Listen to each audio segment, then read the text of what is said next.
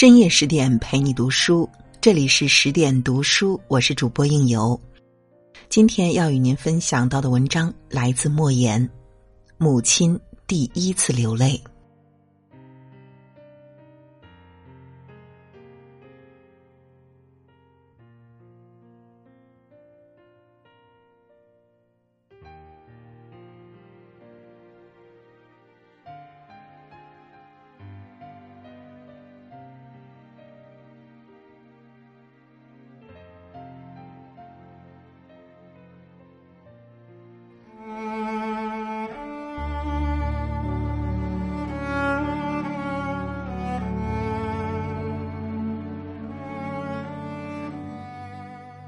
一九六七年冬天，我十二岁那年，临近春节的一个早晨，母亲苦着脸，心事重重的在屋子里走来走去，时而揭开炕席的一角，掀动几下铺炕的麦草；时而拉开那张老桌子的抽屉，扒拉几下破布头、烂线团儿。母亲叹息着，并不时的把目光抬高，瞥一眼。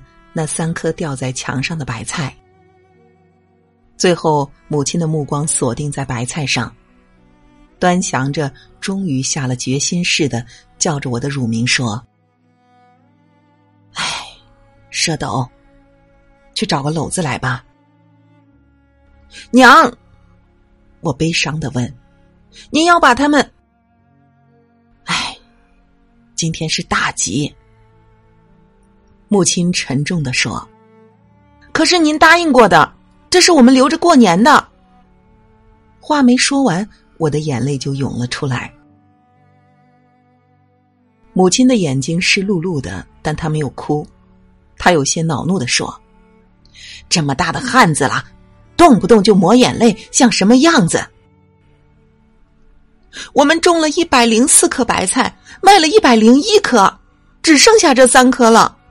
说好了留着过年的，说好了留着过年包饺子的。我哽咽着说：“母亲靠近我，掀起衣襟，擦去我脸上的泪水。我把脸伏在母亲的胸前，委屈的抽噎着。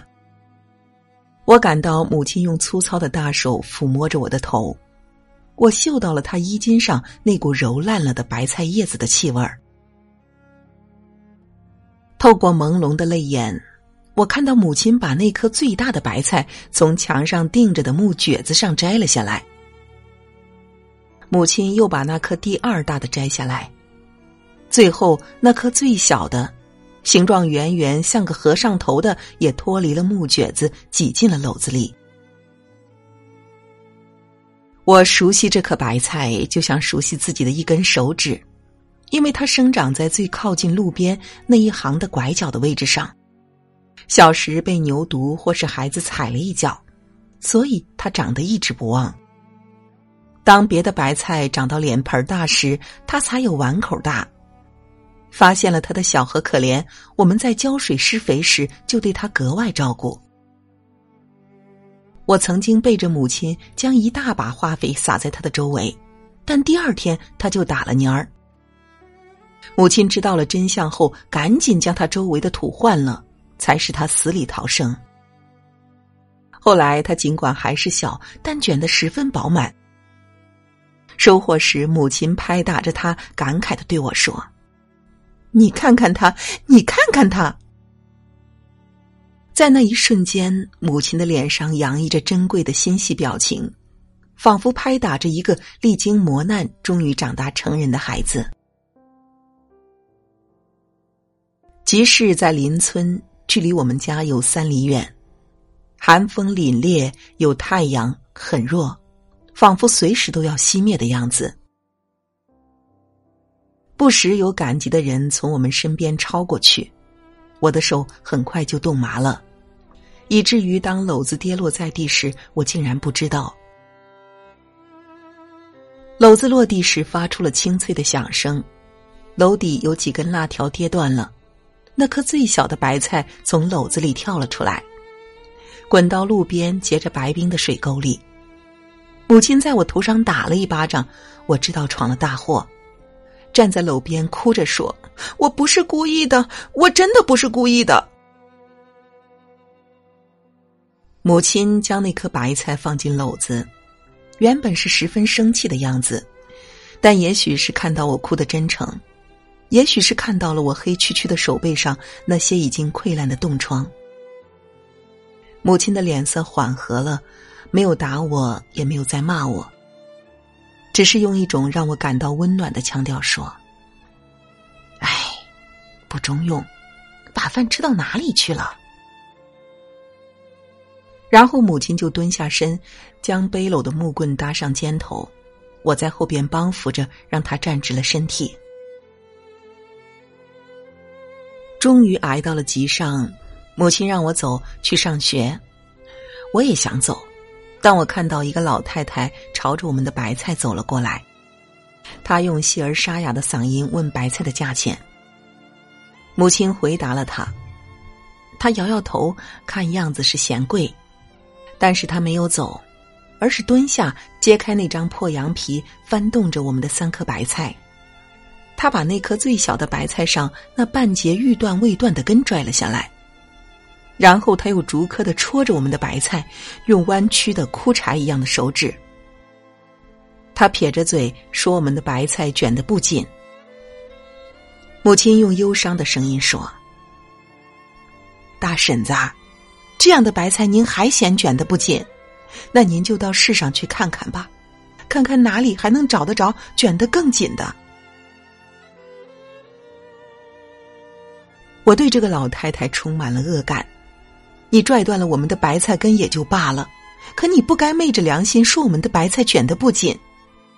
我忍不住冒了一句话：“切，再紧就成石头担子了。”老太太抬起头，惊讶的看着我。问母亲：“这是谁呀？是你的儿子吗？”是老小。母亲回答了老太太的问话，转回头批评我：“小小孩说话没大没小的。”老太太将她胳膊上挎着的柳条熨斗放在地上，腾出手撕扯着那颗最小的白菜上那层已经干枯的菜帮子。我十分恼火，便刺儿他。别撕了！你撕了，让我们怎么卖？你这个小孩子说话怎么就像吃了枪药一样呢？老太太嘟囔着，但撕扯菜帮子的手却并不停滞。大婶子，别撕了！放到这时候的白菜，老帮子脱了五六层，成了糊了。母亲劝说着他。他终于还是将那层干菜帮子全部撕光，露出了鲜嫩的洁白的菜帮。在清冽的寒风中，我们的白菜散发出甜丝丝的气味儿。这样的白菜包成饺子，味道该多么鲜美啊！老太太搬着白菜站起来，让母亲给她过秤。母亲用秤钩子挂住白菜根，将白菜提起来。老太太把她的脸几乎贴到了秤杆上，仔细的打量着上面的秤星。我看着那颗被剥成了糊的白菜，眼前出现了它在生长的各个阶段的模样，心中感到了阵阵的忧伤。终于核准了重量，老太太说：“俺可是不会算账啊。”母亲因为偏头痛，算了一会儿也没有算清，对我说。蝌蚪，你算。我找了一根草棒，用我刚刚学过的乘法在地上划算着，我报出了一个数字。母亲重复了我报出的数字，没算错吧？老太太用不信任的眼光盯着我说：“那你自己算就是了。”我说：“这孩子说话真是暴躁。”老太太低声嘟哝着，从腰里摸了一个肮脏的手绢层层的揭开，露出了一沓纸票，然后将手指伸进嘴里蘸了唾沫，一张张的数着。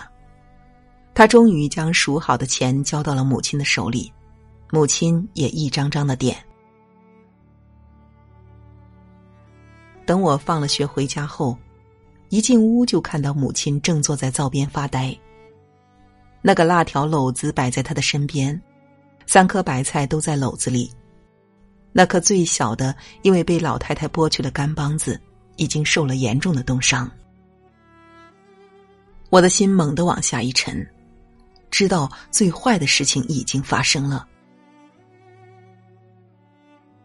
母亲抬起头，眼睛红红的看着我，过了许久，用一种让我终生难忘的声音说：“孩子，你怎么能这样呢？你怎么能多算人家一毛钱呢？”娘，我哭着说：“我，我，你。”你今天让娘丢了脸。母亲说着，两行眼泪就挂在了腮上。这是我看到坚强的母亲第一次流泪，至今想起，心中依然沉痛。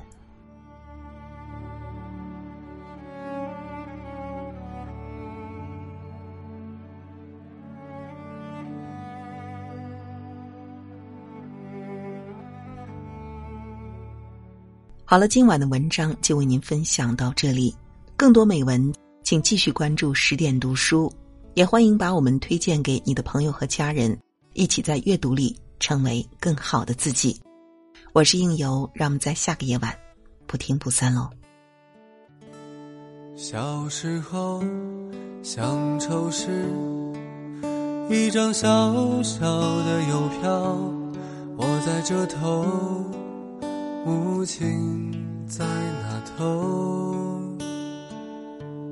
长大后乡愁是一张窄窄的船票，我在这头，新娘在那头。后来啊，乡愁是一方矮矮的坟墓。我在外头，母亲在里头，而现在乡愁是一湾浅浅的海峡。我在这头，大陆在那头。